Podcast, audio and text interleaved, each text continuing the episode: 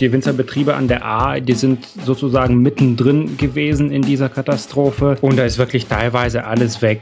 Also der Keller, das Gebäude, wo man das verkauft hat. Aber einige Weinflaschen konnten noch gerettet werden, allerdings sind sie voller Schlamm. Wie der sogenannte Flutwein jetzt den Winzern beim Wiederaufbau helfen soll, hört ihr gleich. Und wir schauen auf den aktuellen Stand in Leverkusen. Dort kam es gestern zu einer schweren Explosion in einem Tanklager. Rheinische Post Aufwacher. News aus NRW und dem Rest der Welt. Heute ist Mittwoch, der 28. Juli. Ich bin Julia Marchese. Schön, dass ihr zuhört. Es ist eine riesige grauschwarze Rauchwolke, die nach der Explosion in einem Tanklager im Leverkusener Camppark in den Himmel steigt. Die Detonation lässt Fensterscheiben in der Umgebung erzittern. Die Sirenen heulen in der Stadt und über die Warn-App Nina wird extreme Gefahr gemeldet. Schon am Mittag wird gemeldet, Rettungskräfte der Werkfeuerwehr haben einen vermissten Mitarbeiter nur noch tot bergen können. Meine Aufwacher-Kollegin Anja Wölker fasst uns jetzt den aktuellen Stand zusammen. Hi. Hallo. Durch die Explosion wurden viele Menschen verletzt. Was weiß man denn aktuell dazu?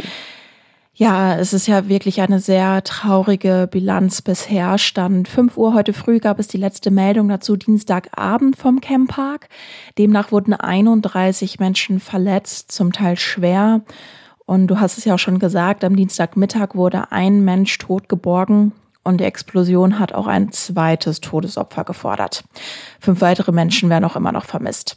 Gestern Mittag gab es ja eine Pressekonferenz, unter anderem mit dem Leiter des Campparks, Lars Friedrich. Der hatte sich da natürlich schon sehr betroffen gezeigt und den Angehörigen sein Mitgefühl ausgedrückt. Und in einer Mitteilung am Abend hieß es dann von ihm, die Suche nach den Vermissten läuft weiter auf Hochdruck. Leider schwindet die Hoffnung, sie leben zu finden, zusehends. Den Tag über sollten Anwohner ihre Fenster und Türen geschlossen halten. Am Nachmittag haben die Sirenen dann nochmal geheult, um für die meisten Stadtteile Entwarnung zu geben. Am Abend hat die Stadt dann auch Entwarnung für den Stadtteil Bürrig gegeben. Was müssen die Menschen denn jetzt beachten? Genau, am Nachmittag hatte die Stadt Leverkusen gesagt, dass ein Messfahrzeug vom Lahnhof, also dem Landesamt für Natur- und Verbraucherschutz, im Einsatz ist und ganz nah an der Explosion die Luft misst. Und da wurden dann aber keine zu hohen Schadstoffmengen gemessen. Deshalb konnte dann am Abend für die ganze Stadt Entwarnung gegeben werden. Es gibt aber klare Infos zum weiteren Verhalten für die Menschen, wenn sie irgendwo Ruß finden. Du hast ja diese riesige Rauchwolke angesprochen. Da ist natürlich ganz schön was runter runtergekommen. Das sind so Cent bis Euro große Partikel, die so eine ölige Konsistenz haben. Und welche Stoffe da genau drin sind, das kann man noch nicht sagen. Und deshalb sollen diese auch nicht angefasst werden, bis das Lahnhof genau sagen kann, was da eigentlich drin ist. Besonders in Bürrig und Obladen soll also kein Gemüse gegessen werden. Die Spielplätze und Gartenmöbel soll man nicht nutzen, wenn man da drauf irgendwas erkennen kann, sondern wenn man was entdeckt, dann soll man sich an eine Bürgerhotline wenden und die Nummer dazu packen wir auch in die Show Notes. Der Brand war am Mittag gelöscht, aber die Frage, die natürlich im Raum steht, ist, wie konnte es überhaupt zu dieser Explosion kommen? Ja, darauf kann auch ich keine Antwort geben. Die Polizei Köln hatte am Nachmittag gesagt, dass erst wenn die Arbeiten im Gefahrenbereich beendet sind, Brandspezialisten der Kriminalpolizei anfangen können, die Ursache zu ermitteln. Dazu gab es gestern zumindest auch kein weiteres Update mehr. Das heißt, wie geht es jetzt weiter? Ja, die Untersuchungen vom Lahnhof zu den Rußpartikeln laufen. Die Kurrenta wird jetzt Straßen und Gehwege von den Rußpartikeln reinigen. Und dann müssen wir natürlich abwarten, was die Kriminalpolizei zu der Ursache ermittelt. Die verletzten Menschen müssen versorgt werden. Und ja, Stand ist ja noch, dass weitere Menschen vermisst werden. Und über alle Entwicklungen rund um die Explosion im Entsorgungszentrum Leverkusen halten wir euch natürlich auf RP Online auf dem Laufenden. Vielen Dank, Anja. Weinflaschen, die komplett voller Schlamm sind. Bilder davon werden gerade auf Social Media geteilt, denn das Hochwasser hat auch die Winzer hart getroffen. Entlang der A gibt es 170 Winzerbetriebe. Dort befindet sich das größte Rotweingebiet Deutschlands. Mein Kollege und NRW-Reporter Viktor Marinov hat jetzt Eindrücke für uns und weiß, wie man den Menschen dort helfen kann. Hi. Hallo. Wir alle kennen ja die Bilder von den zerstörten Häusern, Autos und vollgelaufenen Geschäften. So muss man es sich ja wahrscheinlich leider auch bei den Winzern in der Region vorstellen, oder? Ja, genau. Die Winzerbetriebe an der A, die sind sozusagen mittendrin gewesen in dieser Katastrophe. Und da ist wirklich teilweise alles weg. Also der Keller, das Gebäude, wo man das verkauft hat, der Lager und auch noch die ganzen Instrumente und Geräte, die man ja für den Weinanbau braucht, die sind auch entweder weg oder einfach kaputt. Der Wein wird ja auch beispielsweise in diesen großen Holzfässern gelagert. Wurden die auch zerstört? Viele von ihnen, ja. Also Flaschen, Fässer, das Wasser hat fast alles mitgenommen. Also die Winzer an der A sprechen davon, dass mindestens die letzten zwei Jahrgänge weg sind. Da geht es um Rotwein. Das heißt, der braucht ein bisschen, der muss ein bisschen im Fass liegen, also ein bisschen Lagerzeit braucht er. Und die Jahrgänge 2020, 2019, die da schön vor sich hin gereift sind, die sind jetzt zu einem sehr großen, großen Teil einfach weg. Du hast mit dem Bauern- und Winzerverband Rheinland-Nassau gesprochen. Was haben Sie dir von der aktuellen Lage erzählt? Man kann ja nur denken, dass die wahrscheinlich auch total traurig und zerschüttert sind. Naja, die befinden sich wie alle anderen jetzt so ein bisschen in diesem Aufräummodus. Die schaufeln Schlamm weg, schauen sich noch die Schäden an und konnten noch gar nicht wirklich sagen, wie hoch der Schaden ist. Sie wissen sehr, sehr hoch. Also allein dieser verschüttete Wein, über den ich gerade geredet habe, da schätzen sie, das kostet so ungefähr 50 Millionen Euro. Und damit sind noch gar nicht diese Instrumente in Begriffen, die Lagerräume, die Häuser. Also die sind relativ schockiert. Sind denn auch sämtliche Früchte, also auch die Trauben zerstört worden? Das ist die eine gute Nachricht für die Winzer, dass dieser Wein in Steillage ja relativ hoch liegt und so weit ist der Fluss die A äh, tatsächlich nicht gekommen. Das heißt, die allermeisten Trauben sind noch heil. Also die Schätzungen sind so 70, 80 Prozent der Früchte haben es überlebt. Das heißt, es wird keine volle Ernte geben, aber irgendeine vielleicht doch. Was muss denn dann jetzt noch mit den Trauben gemacht werden? Jetzt geht es vor allem darum, die Trauben zu sprühen, die zu schützen vor Anfall, vor Pilzen, also der Regen und danach kam ja sehr viel Sonne, sehr starkes Sonnenlicht, also diese Witterung hat den Trauben natürlich zugesetzt und die müssen besprüht werden. Dafür fehlen die Geräte, wie ich schon erwähnt hatte, die sind ja alle kaputt. Hm, da haben die Winzer aber sehr viel äh, Solidarität von anderen Winzern erfahren. Also so Kollegen von der Mosel zum Beispiel sind einfach dahin und die haben Hubschrauber organisiert und versuchen jetzt wirklich die letzten Früchte, die noch da sind, zu retten. Ich habe es schon am Anfang gesagt, auf den Social-Media-Kanälen sieht man immer wieder Bilder vom sogenannten Flutwein, also eben die verschlammten Flaschen. Es geht um Aktionen, um die Winzer jetzt zu unterstützen. Was gibt es denn da für Möglichkeiten?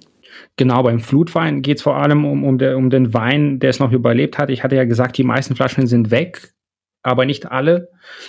Ein paar sind noch da und die kann man jetzt als äh, sogenannten Flutwein kaufen und damit die Winzer finanziell unterstützen. Die bieten verschiedene Pakete an und da bekommt man diesen hochwertigen Wein aus der Region.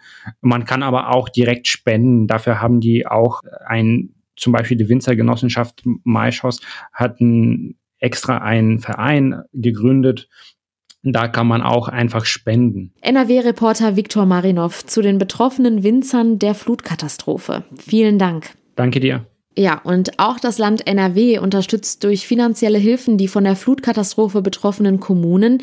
Insgesamt sind durch das Soforthilfeprogramm des Landes mittlerweile 65 Millionen Euro zur Unterstützung der betroffenen Gebiete ausgezahlt worden. Wie die Gelder verteilt wurden und ob das für den Wiederaufbau ausreicht, darüber spreche ich jetzt mit unserem Chefkorrespondenten für Landespolitik, Maximilian Plück. Hi. Hallo, grüß dich. 65 Millionen Euro ist eine Menge Geld, aber reicht das? Das, um die schweren Folgen der Flutkatastrophe überhaupt aufzufangen? Nee, das wird mitnichten reichen. Ähm, das ist ein erster Anfang und diese 65 Millionen, die muss man sich auch so vorstellen, die sind Teil eines 200 Millionen äh, Euro schweren Programms, mit dem äh, das Land erstmal so die ersten Schäden abfedern will. Diese 65 Millionen gehen jetzt konkret an die Städte und Gemeinden, also weil da auch eben kommunale Betriebe betroffen sind, weil teilweise die Rathäuser unter Wasser stehen, teilweise die Feuerwehren äh, vollgelaufen sind und so weiter. Also das geht jetzt erstmal darum, dass man da die ersten Schäden beseitigt, ähm, schnell äh, mit den Aufräumarbeiten vorankommt und dann muss man tatsächlich nochmal weitersehen. Jetzt sind ja mehrere Orte betroffen. Wie wurde das Geld verteilt? Also den größten Batzen hat der Kreis Euskirchen bekommen, das 15 Millionen der, der insgesamt 65 Millionen, weil die einfach am stärksten betroffen waren. Ähm, es gibt ja noch äh, verschiedene andere äh, Regionen, die Geld bekommen haben. Und das fand ich ganz interessant, das sagte mir die Kommunalministerin Ina Scharrenbach. Einige Kommunen, die zwar auch betroffen waren, hätten aber gesagt, äh, sie verzichten zugunsten eben dieser besonders stark getroffenen Eifelkommunen. Ähm, sie sagte, das sei halt eben auch mal ein schönes Zeichen der Solidarität. Und wofür wird das Geld jetzt konkret eingesetzt? Wir gucken ja jetzt auf die, ähm, vor allem auf das Ende der Sommerferien und es gibt verschiedene Berichte eben von Schulen, von Kitas, die eben auch einfach nicht mehr da sind, die teilweise äh, nicht mehr genutzt werden können. Ähm, da wird das Geld dann äh, beispielsweise dafür eingesetzt, dass man dann Alternativen schafft. Die Kommunalministerin hat da eine äh, Abfrage gestartet. Da geht es dann beispielsweise auch darum, dass man versucht, auf Container auszuweichen, dass man versucht, auf andere Räumlichkeiten auszuweichen. Da ist jetzt eine gewisse Kreativität gefordert. Die 65 Millionen Euro, die sind ja für die Kommunen vorgesehen. Wie sieht es denn mit den Privatleuten aus? Also bekommen die auch einen Anteil dieser Gelder? Also von den 65 Millionen Euro jetzt erstmal nicht, aber es ist ja ein, ein etwas größeres Programm. Es sind ja diese 200 Millionen. Und äh, da ist es so, dass da dann ähm, die äh, einerseits die Wirtschaft davon profitieren soll und andererseits ähm, eben auch die Privatpersonen. Äh, ähm, das heißt also, ich in Haushalt kann da zwischen 1500 und 3500 Euro erstmal äh, als Überbrückungshilfe beantragen. Ähm, das ist äh, davon abhängig, wie viele Menschen in einem ähm, Haushalt wohnen. Das ist natürlich, äh, wenn man sich das Ausmaß der Zerstörung anguckt, auch wirklich äh, ein Tropfen auf einen heißen Stein. Aber es geht jetzt erstmal darum, dass beispielsweise die Leute untergebracht werden müssen, dass sie halt eben, ähm, wenn sie alles verloren haben, erstmal in ein Hotel umziehen können oder sich eine andere Wohnung nehmen können. Und da laufen die Hilfen jetzt an. Da gibt es, muss man ehrlicherweise sagen, weil wir uns noch recht am Anfang befinden, jetzt noch nicht so großes Datenmaterial, aber da sind insgesamt ähm, 110,5 Millionen Euro für äh, Privatpersonen zur Verfügung gestellt worden. Die Soforthilfen für die Wirtschaft laufen auch erst noch langsam an, muss man sagen. Da hatte ich Kontakt zum Wirtschaftsministerium. Die haben gesagt, ähm, sie hätten insgesamt 205 Anträge mit einem Volumen von 1,025 Millionen Euro. Also das ist noch nicht jetzt irgendwie die große Hausnummer, aber da wird in den kommenden Tagen sicherlich noch mehr kommen. Da geht es jetzt erstmal darum, dass die Leute sich sortieren. Hm. Schauen wir noch mal auf die nächsten Schritte, vor allem aus politischer Sicht. Wie geht es weiter? Der äh, Geschäftsführer vom Städtetag NRW, Helmut Didi, hat mir gesagt, wir brauchen jetzt äh, ganz klar noch mal eine Übersicht dafür, wie groß die Schäden tatsächlich sind. Und dann muss dann halt eben auch entsprechend Geld kommen. Da müssen Bund und die Länder dann eben entsprechend sich dann positionieren und dann eben dann einen Ausgleich schaffen. Es gibt tatsächlich jetzt ähm, ein Treffen, was anberaumt worden ist für Mitte August äh, eine Sonderministerpräsidentenkonferenz mit der Bundeskanzlerin. Dort soll eben über diese Aufbaumittel gesprochen werden. Äh, Ministerin Scharrenbach sagte auch schon, dass sie davon ausgeht, dass es sich um einen großen Milliardenbetrag äh, handelt, der dort dann eben zusammenkommen wird, um eben diese Schäden abzufedern. Äh, sie hatte da verschiedene Beispiele gebracht. Es war eine kleine Gemeinde, Kall, äh, die beispielsweise äh, alleine schon äh, Schäden in Höhe von 45 bis 50 Millionen Euro da zu verzeichnen hatte. Daran kann man mal sehen, was da jetzt äh, in Gänze auf uns zukommen wird. Ähm, genau, also da ist, glaube ich, der erklärte Wille aller, dass dort äh, viel Geld schnell und unbürokratisch zur Verfügung gestellt wird. Maximilian Plück mit den Infos zu den finanziellen Hilfen für die von der Flutkatastrophe betroffenen Kommunen. Herzlichen Dank. Sehr gerne. Und diese Themen sind heute außerdem noch wichtig. NRW hat eine neue Welterbestätte, und zwar den niedergermanischen Limes. Dieser war ein 385 Kilometer langer Teil der Außengrenze des Römischen Reichs. Die UNESCO zeichnete nun den am Rhein verlaufenden Teil der Grenze als neues Welterbe aus. Der Antrag war von den Anliegerländern des Limes, den Niederlanden, NRW und Rheinland-Pfalz gemeinsam eingereicht worden. Wer eine Corona-Infektion überstanden hat, kann sich ab sofort ein elektronisches Genesungszertifikat im Impfzentrum ausstellen lassen. Ein Termin sei dafür nicht notwendig. Zum Schluss noch ein kurzer Blick aufs Wetter. Und das bleibt leider wechselhaft.